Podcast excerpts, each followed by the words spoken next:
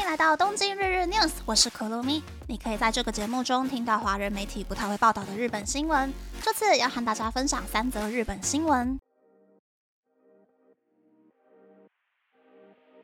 第一则新闻是，日本远距办公的实施率在疫情爆发后的三年内没有变化。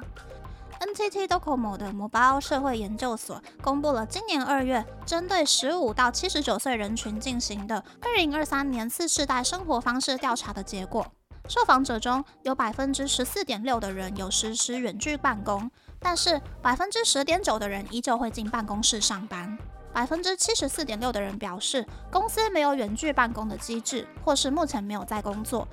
根据这份调查，二零二一年远距办公的实施率是百分之十四点五，二零二二年是百分之十四点一，二零二三年是百分之十四点六，比例几乎没有变化。而二零二三年，男性远距办公的比例是百分之二十五点一，女性则是百分之八点三。三年下来，男性远距办公的比例增加百分之二十左右，女性远距办公的比例却下降了百分之十。而远距办公实施率最高的地区是关东地区，比例是百分之二十一点五，其次是近畿地区，比例是百分之十五点二。但如果只看东京都，远距办公的实施率高达百分之二十九点八。第二则新闻是，因应二零二四问题，五十铃汽车即将推出轻型柴油小卡车。五十铃汽车计划在明年夏天推出少于三点五公吨、持有普通驾照就能驾驶上路的柴油小卡车，希望能减轻物流业界因为二零二四问题，持有卡车驾照的司机的可加班时数变少，物流运输受到影响，让更多持有普通驾照的年轻人或兼职员工也能够开卡车送货。本在二零一七年修订道路交通法，过去持有普通驾照的驾驶可以驾驶三点五公吨以上的车辆，但是现在需要取得准中型驾照才可以驾驶三点五公吨到七点五公吨的车辆，让可以驾驶卡车送货的司机变得更少。目前日本还没有可以凭普通驾照就可以驾驶上路的小型柴油卡车，五十铃的新车将填补这个需求。另一方面，日野汽车从去年开始销售。普通驾照就可以驾驶的电动卡车，但电动车有续航力和充电的问题，电动车的电池重量也大幅减少了车辆可以承载的货物重量。而五十铃的新车是柴油车，可以承载的货物重量大约是一点五公吨，因此受到多方的注目。第三则新闻是，去年度日本国内的照护费用高达日币十一点一兆元。去年度包括补助金和自费长期照护保险制度内的照护费用总额是日币十一兆一千九百一十二亿元，比二零二一年度增加大约日币一千六百二十一亿元。日本的长期照护保险制度从两千年开始实施，费用有逐年上升的趋势。二零一八年度总额首次突破日币十兆元，二零二一年度突破日币十一兆元。截至去年度，使用照护保险的人数是两百五十二万四千四百人，比二零二一年度多出十四万两千七百人。其中，需要轻度照护的人数是一百一十八万四千七百人，需要高度照护的人数是五百五十九万一千六百人。平均一个人每年可以收到日币十七万五千五百元的补助金。以上是这次和大家分享的三则新闻。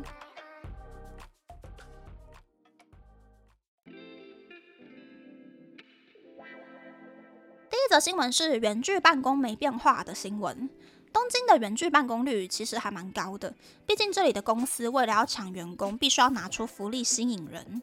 但我是真心觉得，一个家庭里面至少要有一个人，一个礼拜可以有几天远距在家上班才行。像我这样的单身人士，在家上班的时候就可以抽空做家事、收宅配、跑个邮局、银行之类的。有小孩的家庭，如果没有两份正职工作的话，其实全家的生活会变得很辛苦。可是又怕小孩子生病，或者是学校停课的时候，没有人有时间抽空去接小孩子回家。如果家长中有一个人可以在家里上班的话，就可以维持家庭的工作还有生活平衡。但是通常啦，惯老板还有怪上司呢，都会希望员工可以进办公室上班。好在我遇到的上司每周都会自己安排几天在家上班的日程，所以我也可以毫无压力的安排自己想要在家上班的日期。第二则新闻是普通驾照开小卡的新闻。虽然在第一百七十八集说过，外国人目前还不能够在日本当司机，但是如果普通驾照就可以开小卡的话，在日本上班的外国人好像也许周末就可以去兼职送货了。毕竟大部分的人都喜欢在周末请网络超市或者是网拍宅配到家，周末应该还蛮缺人的吧。不过往坏处想呢，司机增加了，可能就会压低司机圈的薪水。其实物流业界应该要开始规划，拿普通驾照的人跟拿职业驾照的人应该要做什么样的工作，用专业程度去区分他们的薪水等级，才可以让整个业界的生态变得更健康。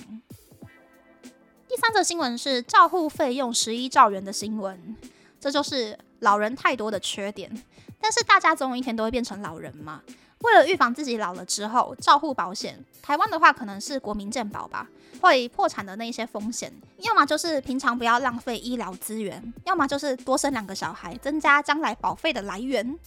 我是觉得，除非家里真的很有钱，然后又有信心，老了钱不会被诈骗光，不然退休之后多多少少应该是要出去打工赚钱了。一个是预防生活变得无趣之后的失智症风险，一个是预防突然生病，让退休金一口气减少，或者是生了病却没有钱可以治到好，只能够拖着不舒服的身体定期回诊，这样子只会更拉垮保险的可使用金额。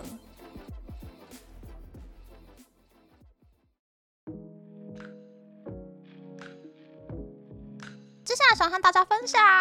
之前我去韩国玩的时候，想说，嗯，可以去顺便买一些秋装、冬装回日本吧。殊不知满街都在卖短袖的衣服，所以我又少花一些钱回来了。但是我还是很想买秋装跟冬装啊。所以前几天在看 G Market 的网站上面看看我的爱牌有没有出一些新的衣服。刚好那个时候 G Market 在办大型的优惠活动，所以我其实是非常有想要剁手手的心态的。但是没想到，哎。依旧还是短袖居多呢，没有那种十一月可以开始穿的衣服，所以我又放弃花钱这件事情了。但是我应该会等到韩国下礼拜放完中秋节六连休之后，再继续看我的爱牌有没有上新装吧。只能够说，我的钱都已经拿出来准备好了，就是没有东西可以给我买呀。我也是很想要促进经济的嘛。